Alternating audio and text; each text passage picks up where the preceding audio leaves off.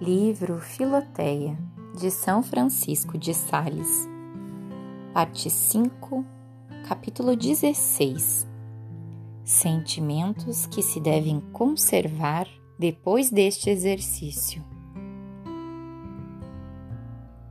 No dia que, em que fizeres esta renovação, e nos dias seguintes, deves pronunciar muitas vezes com o coração e com os lábios estas ardentes palavras de São Paulo, Santo Agostinho e Santa Catarina de Gênova. Não, eu não pertenço mais a mim. Seja viva, seja morta, eu pertenço a meu Salvador. Nada tenho de mim, nada para mim. É Jesus que vive em mim, e tudo o que eu posso chamar meu lhe pertence. Ó mundo, permaneces sempre o mesmo. E eu também, até agora, tenho sido sempre eu mesma.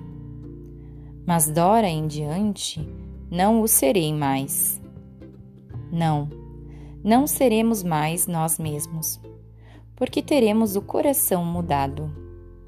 E o mundo, que nos enganou, enganará-se-á sobre nós porque, notando só aos poucos a nossa mudança, ele nos crerá semelhantes a Esaú e, por fim, nos achará semelhantes a Jacó. Nosso coração deve conservar por muito tempo as impressões deste exercício e passar suavemente das meditações aos negócios e conversas com os homens temendo que a unção das boas resoluções não se perca de repente. Porque é necessário que nossa alma esteja compenetrada delas, com todas as suas potências, mas sem que isso nos custe um esforço violento do espírito e do coração.